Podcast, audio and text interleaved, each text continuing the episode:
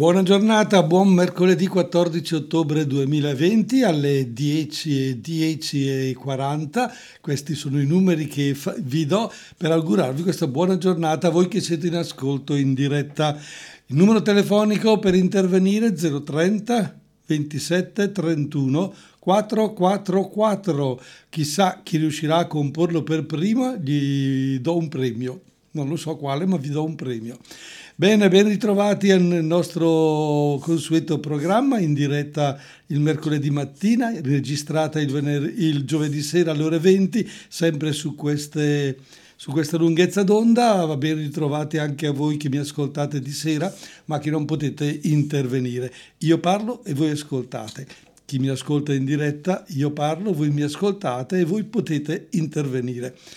Chi invece mi ascolta ancora in replica su un'altra radio, in un altro orario, beh, chiaramente la registrazione ci dà la possibilità di ascoltare quello che è stato detto in orario diverso.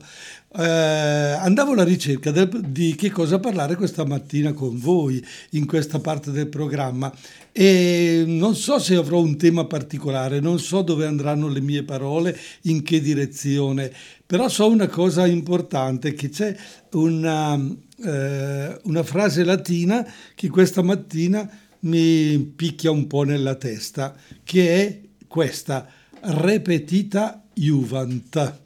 Beh, sarebbe interessante sapere se c'è qualcuno all'ascolto, come Fabio in questo momento dall'altra parte del vetro, se mi sa dare la traduzione della parola repetita juvent.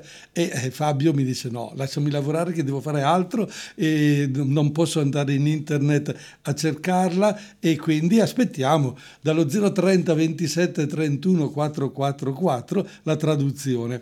Sì, perché eh, le cose le cose che voglio dirvi questa mattina probabilmente ve le ho già dette sparse qua e là nelle altre trasmissioni e forse è importante eh, riascoltarle perché ce le siamo dimenticate. Nel nostro eh, modo di comunicare, nel nostro modo di stare insieme, eh, il mondo di oggi ci propone sempre le novità poi invece ci accorgiamo che il discorso non è proprio così, non è sempre una novità, ma è una continua ripetizione.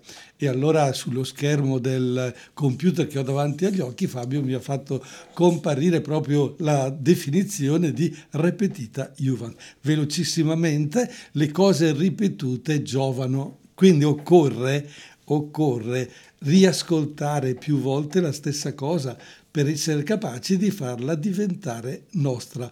Perché se io vi faccio un'affermazione al momento, ci interessa, poi la dimentichiamo, se invece la riascoltiamo dopo un po' di tempo, ah sì, lo, eh, e più le cose sono ripetute e più diventano nella nostra mente importanti diventano eh, significative, restano, perché se le cose vengono ripetute vuol dire che sono importanti, vuol dire che non posso dimenticarle.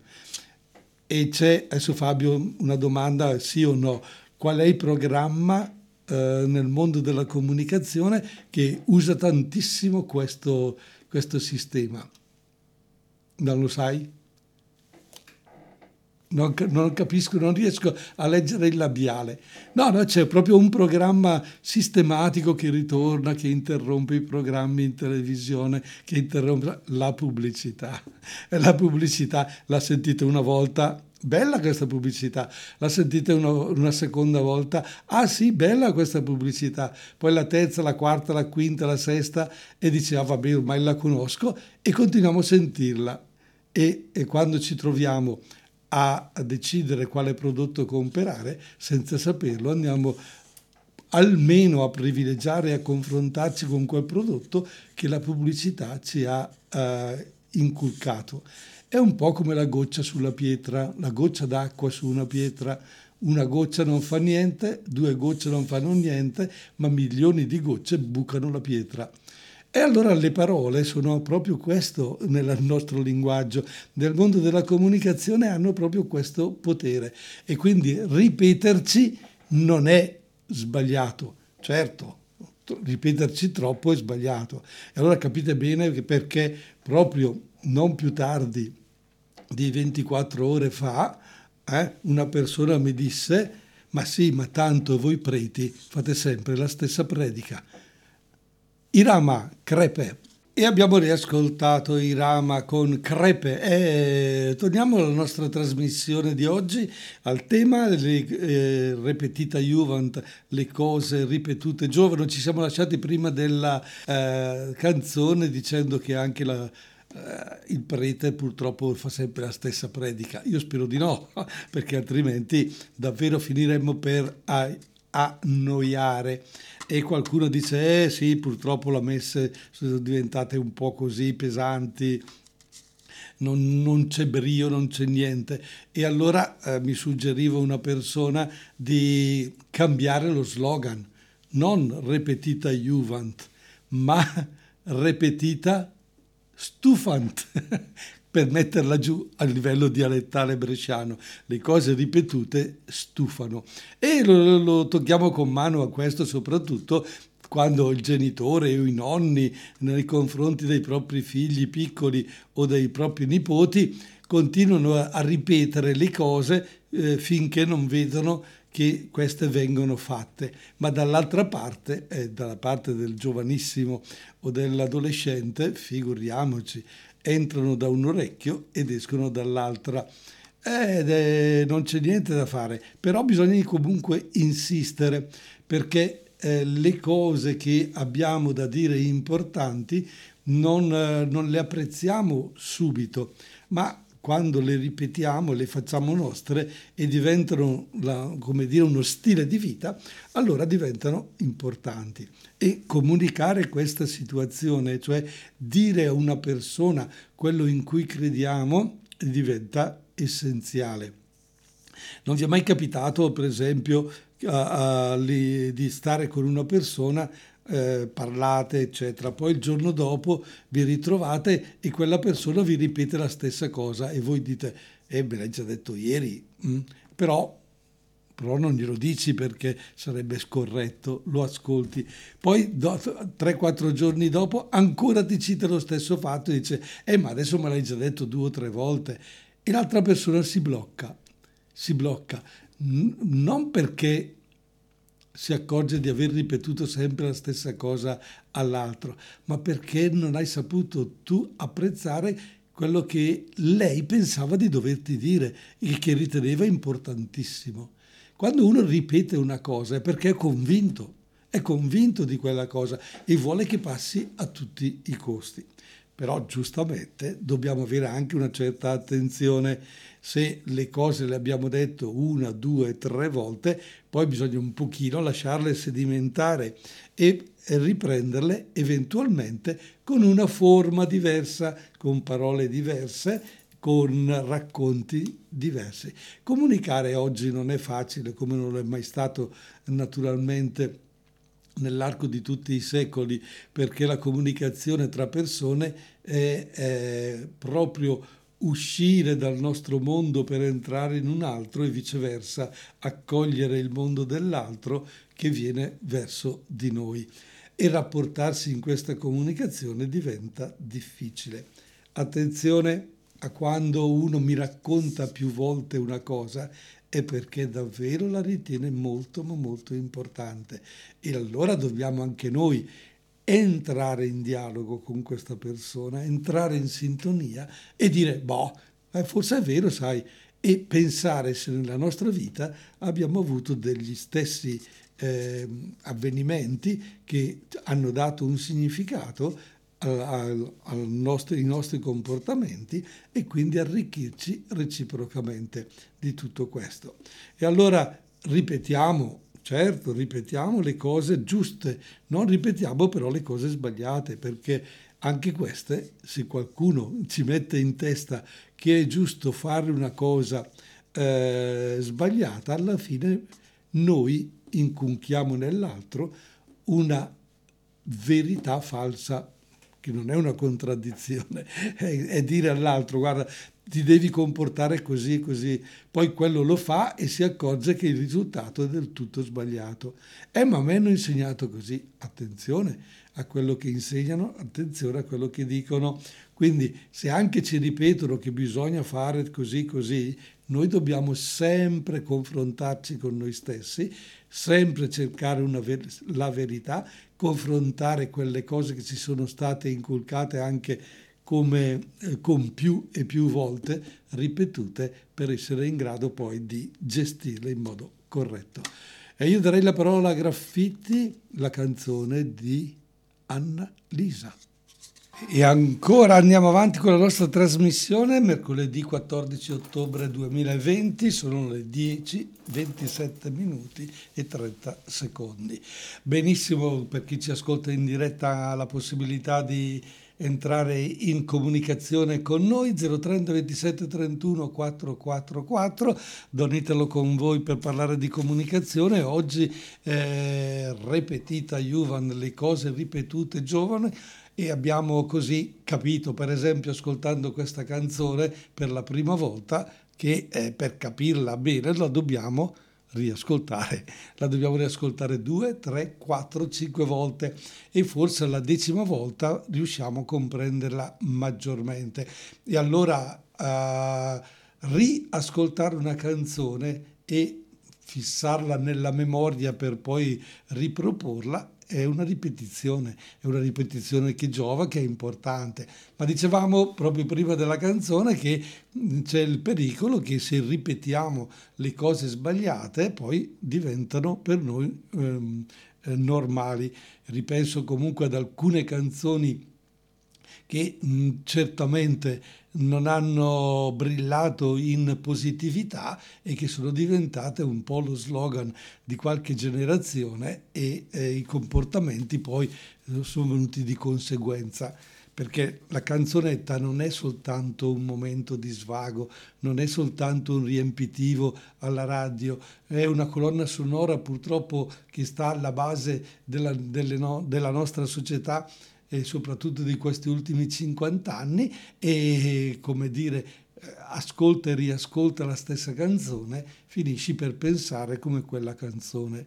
Eh, io ho la fissa su una canzone che mi è rimasta di Vasco Rossi, famosa Vita spericolata, eh, che ricordo benissimo, eh, mi ha lasciato di stucco quando l'ho ascoltata. No, no, no, non la mettiamo, non negate ultimamente, però le aveva lasciate al suo mondo, al suo periodo dove praticamente stava emergendo come, come cantante e aveva, aveva così voglia di scioccare di fare, di esagerare.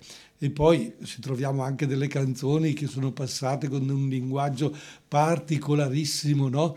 Col doppio senso, si dice, si usa una parola ma si allude a un'altra e si è data la possibilità al mondo della canzonetta di, eh, come dire, sostenere una vita legata con la droga piuttosto che col fumo, piuttosto che con l'alcol. E purtroppo ripetere poi queste affermazioni diventa davvero, davvero, davvero devastante nella mente della persona e addirittura in menti fragili, in menti che non, non hanno la capacità di distaccarsi da questo martellamento, per esempio, di una canzone, eh, finiscono per essere eh, suggestionati e surrogati da questa canzone. Addirittura si può arrivare a, a fare in modo che certe persone eh, eh, siano coinvolte a tal punto che perdono pur di realizzare queste suggestioni musicali o di parole o di persone che subentrano. Ecco, mi ha molto colpito il fatto di quel ragazzino che eh, appunto è entrato in internet su, eh, soggiogato da quei percorsi strani eccetera eh, finì per buttarsi dal, dal balcone e queste sono le parole che arrivano, le parole che incidono e ripetutamente l'incontro anche ripetuto con una persona, con un gruppo di persone, con uno stile di vita che ti riporta a fare quelle cose e tu resti eh, suggestionato.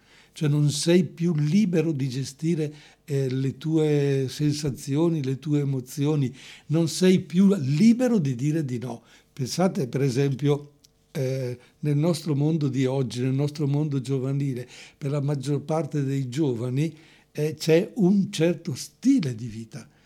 Vivere in un modo alternativo è davvero di pochi, assolutamente pochi. Tu devi entrare in un uh, cliché, devi entrare in una, uh, come dire, una forma, mi viene in mente quando fai la formina con la sabbia, no? metti dentro la sabbia, poi esce sempre quel modello, non, puoi, non può uscire che quello.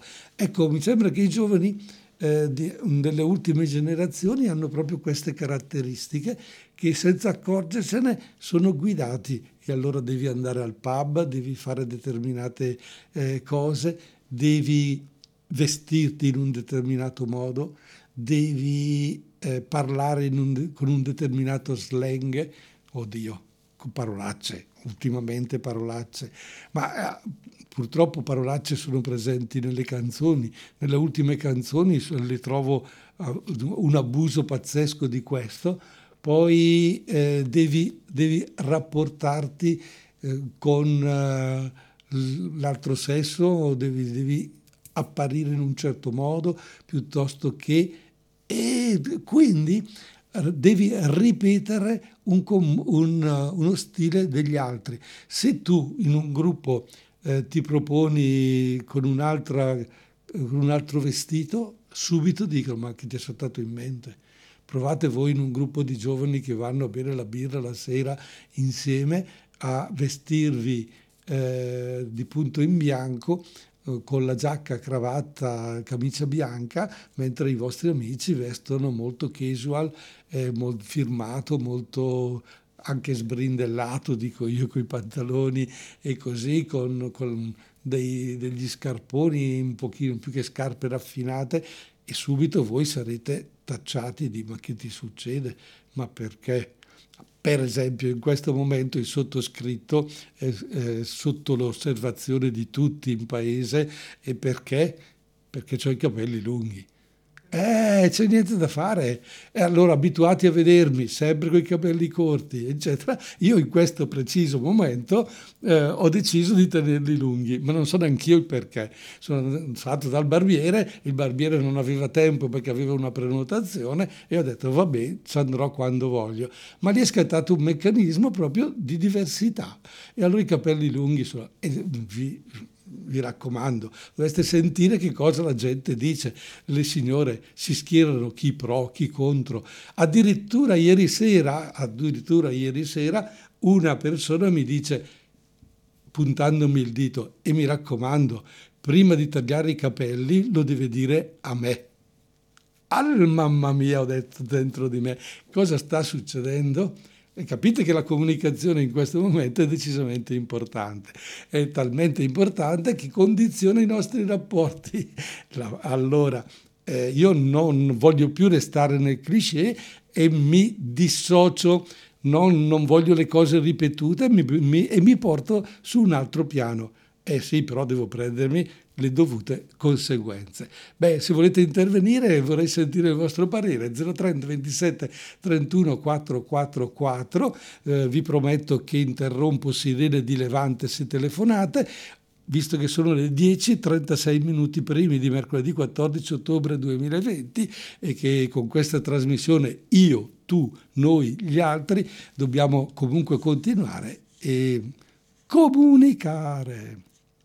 10.39 di mercoledì 14 ottobre 2020, Don Italo al microfono in diretta con voi. Un saluto a chi ci ascolta in replica la sera o in un altro orario, in un altro giorno. Eh, salutarci è importante, riconoscerci altrettanto. E, per esempio chi sta ascoltando questa trasmissione per la prima volta dirà eh, chi è questo prete che parla così, chi è questo prete che si presenta in questo modo, chi invece mi conosce da, da tempo eh, o ci segue da tempo attraverso la radio e mi ha visto in faccia sa riconoscermi e chi non, ha visto, chi non mi ha visto in faccia mi avrà immaginato bello, giovane, no, sono vecchio e non c'è problema, oppure mi avrà immaginato vecchio, pelato e chi lo sa. Va bene, tutto a posto, tutto. Ma ci siamo salutati, cioè prima della canzone, più che salutati, ci siamo detti che è importante quello che, che si dice e quello che eh, ci ripetiamo dire le cose, ripetere le cose è importante, senza stufare naturalmente. No? Repetita Juvent è lo slogan che abbiamo colto all'inizio di questa trasmissione, abbiamo fatto qualche percorso qua e là, siamo andati un po' in una direzione piuttosto che in un'altra e adesso dove andiamo, dove andiamo a finire, dove si va a parare? Beh, naturalmente le parole sono quelle cose così importanti che possono essere dette per dire cose importanti o possono essere dette per dire cose superficiali. Ma queste mie parole le state ascoltando o le state solo così sentendo? Beh, la radio ha quel potere di fare in modo che voi sentiate e nello stesso tempo eh, possiate fare altro, perché giustamente la presenza della persona ci costringe. Eh, se una persona ci racconta e ci dice una cosa e ce la ripete, l'abbiamo lì davanti, de visu, come si dice, tanto per parlare ancora latino, visto che la trasmissione è partita da una frase latina, de visu eh, non possiamo scappare più di tanto. Ma se invece in questo momento uno dice oh quante cose banali sta dicendo, beh chiaramente o spegnete la radio o, o cambiate stazione o andate a cercare qualche altra eh, soluzione. Ma una soluzione può essere che mentre io parlo voi parlate eh, sopra le mie parole e diciate qualcosa. Ma chi vi sente? Voi sentite me, ma io non riesco a sentire voi. Se volete farvi sentire eh, eh, telefonatemi lo 030 27 31 444. Io uso la radio per arrivare a voi, ma voi dovete usare il telefono per arrivare a me, altrimenti non riusciamo a comunicare. E questa trasmissione ha proprio questo pregio di, di, voler sottolineare, raccontare, parlare, verificare questa nostra comunicazione. Non lo so, non lo so, ci sarà gente, non ci sarà gente, ci sarà qualcuno che mi ascolta, che non mi ascolta, non lo so. Non lo so, fatemelo sapere voi, fatem, ditemelo. Eh, qualcuno dice, eh, ma io eh, cosa dico? Sempre le stesse cose. Sì, dobbiamo dirci anche le stesse cose, dobbiamo rafforzare le nostre convinzioni anche parlandoci e dicendo le stesse cose. Quindi se uno volesse fare la telefonata e dirmi va bene così, vai avanti, io ho un riscontro positivo. Se uno non me lo dice, io non posso sentire la vostra mente cosa sta pensando in questo momento. Eh, nel fumetto esce la nuvoletta e, dice, e, mi dice quello che sta pensando, quello che è disegnato sotto nella faccia, ma io in questo momento non posso eh, percepire e pensare che cosa voi eh, vorreste dirmi. Eh, sì, vado a intuizione, a volte, a volte magari la zecco, a volte dice, ah che bravo, ha, ha detto la cosa, la risposta alla domanda che volevo fargli. E eh, vabbè, è stato una, un colpo di fortuna tutto questo, un'intuizione importante che giustamente ci dà la capacità di entrare in sintonia, o meglio, come si diceva eh, la volta scorsa con quella parola empatia. E guardate che attraverso la radio è difficilissima l'empatia, eh? è impossibile quasi, perché abbiamo quasi una comunicazione a senso unico che parte da qui e arriva a voi e il ritorno da voi a me non c'è. L'empatia invece è proprio cogliere quell'altro. Magari voi potete trovare una certa empatia con me che può dire a ciascuno di voi interessante, la riascolto questa trasmissione, la volta prossima mi sintonizzo ancora perché mi ha coinvolto, mi interessa, ma sì, mi fa passare, mi fa passare mezz'ora, tre quarti d'ora e così pensando e nello stesso tempo eh, rilassandomi, quindi potrebbe essere eh, che da parte nostra questi riscontri ci danno la forza e la capacità di andare avanti.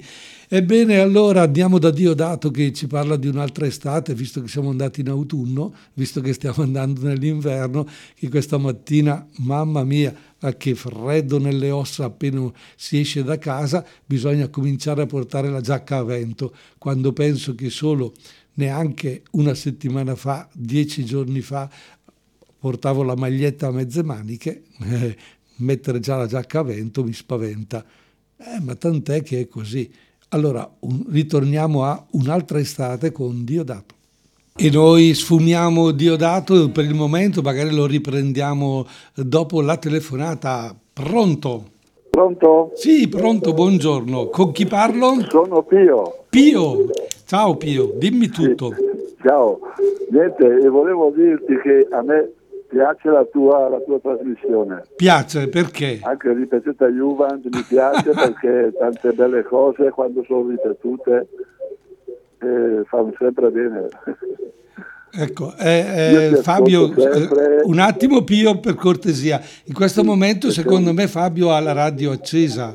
E e dovrebbe, eh sì, alla radio accesa, dovresti abbassare il volume della radio ed ascoltarmi al telefono perché così non c'è un, ri, non c'è un rimbombo, un ritorno per gli altri ascoltatori. Ce la fai? Aspetta un attimo che te la abbasso subito, aspetta un attimo. Certo, abbiamo ancora il telefono probabilmente ecco. fisso. Vedi che adesso ci sentiamo meglio?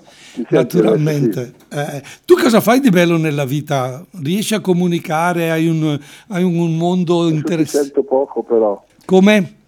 Ti sento poco. Il telefono, dovresti sentirmi al telefono. Vediamo se... Sì, infatti ti sto ascoltando al telefono, ma ti sento molto lontano. Guardiamo se Fabio riesce a darti... No, no, no tranquillo, tranquillo. No, no, dicevo... Ascolta, volevo dirti sì. che non ti conosco, però ah. sono già qualche, qualche mercoledì che ti ascolto, mi sì. piace proprio anche mh, mm, su tanti belli argomenti che tratti, proprio anche il tuo look dei capelli lunghi, bisogna avere anche coraggio, diciamo, per, per, dire voglio provare a fare una, come il discorso della, della, della canzone di, di, di, di Cosola, di, di, di Vasco Rossi. Esatto, Vas- lui voleva una vita spericolata io voglio una... ascoltarla bene, poi ti, ti, ti aizza eh, eh. a... Eh, non è bello questo. Ha dei comportamenti non corretti. Eh. Io l'ho sempre sì, vista così. Purtroppo anche una persona un po' più fragile si, si imbeve di, di, quelle frasi lì e dopo non si controlla, non sono pienamente certo. d'accordo. Ma tu Pio sei in eh, pensione, cosa fai di bello? Io sono in pensione, sì, sono in pensione. Eh, ma dai... E e sono a casa, sono un, diversamente abile anche, però anche. la radio è una bella compagnia ah, perché ecco. gli permette, come dicevi tu, sì. di, di, operare, di fare qualche lavoretto, di pensare, di guardare, ah, di non ascoltare. È bello, mi, eh, la radio si getta proprio, me, me, la, me la scupazzo 24 ore al giorno quasi. bravo, bravo, bravo. No, mi tu, proprio, eh, tu anche quando di... c'è il collegamento in parrocchia, è bellissimo. Certo. Insomma.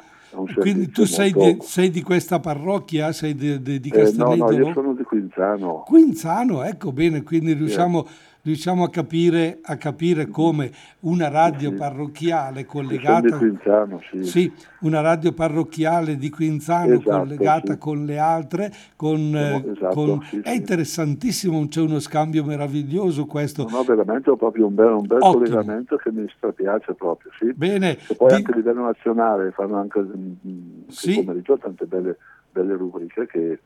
Eh Certo. Bella anche piace. Sì, sì. Allora Pio, io ti, ti, do un compito particolare, visto che abbiamo detto che le cose ripetute giovano, abbiamo detto che la pubblicità è questo, quindi quando tu incontrerai una persona, quando, quando avrai modo di parlare col tuo parroco di Quinzano o con i collaboratori della parrocchia, diglielo, non stufarti di dirgli che ti piace, che ti fa compagnia, che è importante e che la radio certo. parrocchiale perché noi preti spesso e volentieri non sentiamo questo ritorno e quindi a volte sì, siamo convinti che la radio fa bene, siamo convinti che la radio arriva, però però, però eh, non, non, la pubblicizziamo più di tanto, così esatto, che anche altre persone sì, esatto. ne possano trovare Penso giovamento. Anch'io, eh, perché so, io, sì? io l'ascolto fin, tro- fin, troppo, non anzi mi no, piace, no, certo. però anche quando per dire c'è qualche interferenza o qualcosa... Sì Cioè io sento subito lì in sede, lì, in sede certo. dopo loro devo sentire il parco, il parco dice oh, con io che non, non, mi dice che non più scatola, perché, perché mm, se, se, c'è qualche interferenza dopo il ripetitore di Leno da una parte sì. o dall'altra, cioè, io mi faccio sentire. Bravo, bravo. Io, Questo... io senza radio, Questo è, la parte della compagnia, ma è anche interessante. Io vorrei proprio aggiungere questo discorso alle mm. tue parole, non solo senza radio, senza comunicazione, senza parlarci, senza... E questo è... noi siamo più poveri. Grazie Pio. Niente, ti saluto. Grazie, grazie ancora. Pio, ciao, presto. Eh. e quindi ciao. alle 10.51 minuti per Rimi di mercoledì 14 ottobre 2020 la telefonata ci ha fatto davvero eh, molto molto piacere. Abbiamo ancora qualche minuto se qualcuno volesse dire la sua. 030 27 31 444 il numero da comporre e possiamo ritornare a a Diodato o, qualche, o un'altra? No, NEC. Ci aggiungiamo NEC, ma io sono di quelli che interrompo la canzone se arriva la telefonata. Eh? Ah no, no, va bene, NEC, uno di questi giorni dice, e io volevo dare ancora un minutino di tempo prima di chiudere se qualcuno vuole intervenire, perché vi siete accorti come è più bella la radio quando sono due voci? Uno di questi giorni andiamo via, dice Neck. No, io vado via tra poco, pochi minuti, no? So, poi chiudiamo la trasmissione e me ne vado, me ne ritorno alla quotidianità de, del servizio del prete, della parrocchia e quello che è. E però mi resta nel cuore le parole che vi ho detto, mi restate nel cuore voi che comunque avete come Pio la voglia, la volontà, la, la, la pazienza anche di ascoltare e di entrare in comunicazione. Oggi abbiamo detto che le cose ripetute giovano, giovano, abbiamo anche detto che tutto sommato se dovessi ripeterle troppo stufano. E quando le cose giovano arricchiscono, quando stufano eh, alla fine eh, diventano invece motivo di separazione, motivo di distanza, mentre invece la radio dovrebbe essere davvero grande, eh, un grande strumento di avvicinamento tra le persone, persone che sono lontane come, come Pio da Quinzano, tra Quinzano e Casteledro ci sono parecchi chilometri, quindi per arrivare là anche se prendiamo l'automobile ci vuole un po' di tempo e la radio invece in un attimo così, pac, ecco noi ci siamo, ci siamo un po' su tutta la provincia come ECZ, ci siamo invece in modo locale con le vostre radio eh, parrocchiali e ci siamo anche a livello nazionale come ci ricordava appunto Pio con, le, eh, con il circuito in blu di tutte le radio cattoliche d'Italia. Bene, parlare e comunicare è talmente importante che noi non smetteremo mai di farlo, o meglio, lo smetto tra qualche minuto. Quanti minuti ho a disposizione? Ancora due, tre, quattro, fino a tre, tre minuti, ma sono troppi e non ho più niente da dire. E se io dovessi, e se io dovessi tacere in questo momento sarebbe il disastro assoluto per la radio. Eh, in questo momento uno dice ma perché, cosa è successo? Madonnitro, dai da bravo, raccontaci, dici qualcosa ancora, perché altrimenti il silenzio è il disastro. Eh? E dice no, no, il silenzio non mi dice niente, io non, non posso parlarti, eh, tu, non, tu non mi parli, forza è importante. E quando ci troviamo tra persone il silenzio eh, è imbarazzante. Fate parlare gli occhi, visto che ormai le mascherine ci bloccano nella comunicazione del, del volto, del sorriso, eh, il naso ci manca il respiro, eh, parliamo con gli occhi, comunichiamo con gli occhi, lasciamo che quel silenzio, cioè quel non pronunciare parole, ma eh, lo sguardo sia in comunicazione. Cioè, allora, qui c'è un'ultima telefonata, eh? ci stiamo dentro? Nell'orario? Sì, pronto, abbiamo un minuto di tempo. Ah, ecco, un attimo, apriamo il canale. Pronto, pronto, pronto. Don Italo, sì. sono la solita che ogni tanto chiama di Colonia la sorella. Va bene, va bene. Del sì. Cristo, lei. Certo, certo, carissima. Comunque, ben hai fatto bene a dire che i giovani, eh. hai capito niente, tutti i giovani adesso. No, dai, da brava, non dire così. No, no, eh, eh, eh, eh, ma, niente. maleducati. Maleducati? Ma ad ogni bambina, eh. eh. Comunque, a me piace sentirti sei eh. bello, giovane, da te formo. Ma no, non sono bello, non sono giovane. Eh, a 70... Ma? Eh, ma 70... Lo so, ma 70... Quando venivi sempre a trovare la mamma lì alla casa di riposo. Ma va benissimo questo discorso, ma non sono né bello né giovane. No, perché... no, no, ma questo lo, so... lo possiamo... Ma no, ne ho 70, eh. Quanti? 70 i prossimi ho cominciato. Le foto è Megano 7-8 invece. Eh dai che è tutto bello. Grazie, no, grazie. Sì, se, se, se si ha la salute, se si sta benino con quel virus che è in giro qui adesso che dico va puro, bene eh. va bene mi, mi, fanno cenni dalla regia che il tempo è scaduto ti saluto ti eh, ringrazio ti eh, aspetto ti ringrazio tanto io ti ascolto sempre mercoledì ciao prossima settimana ciao ciao ciao ciao, ciao, ciao a tutti alla prossima alla prossima